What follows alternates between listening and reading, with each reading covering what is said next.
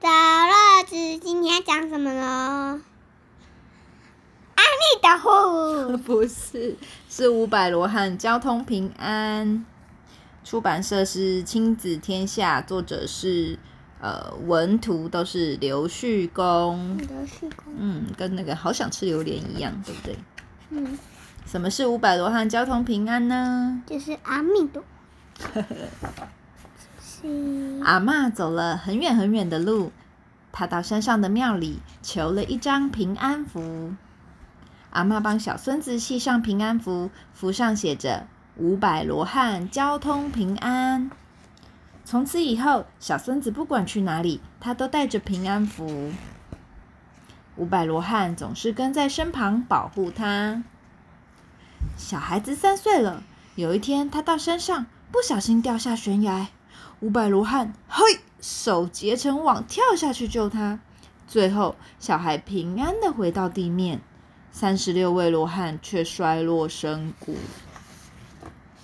小孩六岁时坐飞机出国，空中突然吹起狂风，四百六十四位罗汉悄悄溜出去抵挡乱流，最后飞机顺利降落，七十二位罗汉却被风吹走了。小孩九岁时第一次坐船，深夜的海上，大海啸漫天铺地席卷而来，三百九十二位罗汉跳下香蝶，高高的举起小船，最后乘客都安全上岸，数不清的罗汉却被海浪卷走了。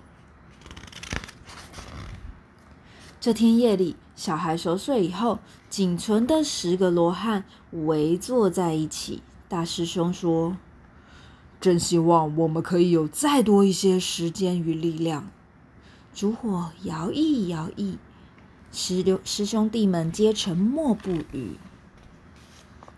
日子一天天过去，石罗汉更团结了。他们努力保护小孩，有空就认真练功，增强自己的气力。小孩也渐渐长大，成为一位少年。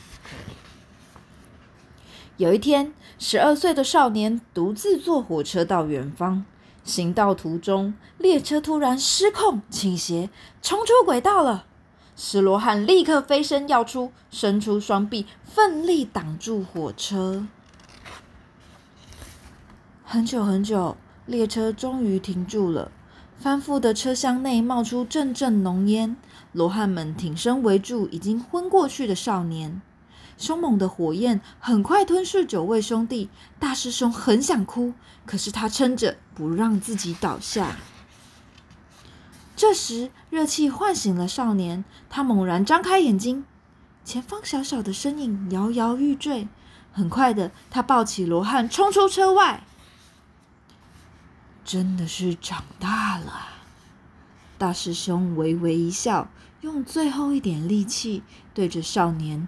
何时鞠躬，慢慢化为灰烬，飘进天空。少年忍不住泪流满面。少年将平安符解下，用手细细的抚摸。他望着远方，天色光亮，从此开始踏上一个人的旅程。就这样，五百罗汉又回到天上去。讲完了，你觉得这个故事怎么样？很很刺激，看听到我都哭了。对啊，你都流眼泪了。还有妈妈讲到也流眼泪。对啊，是不是很感人？对啊，超感人的。还有什么？晚安。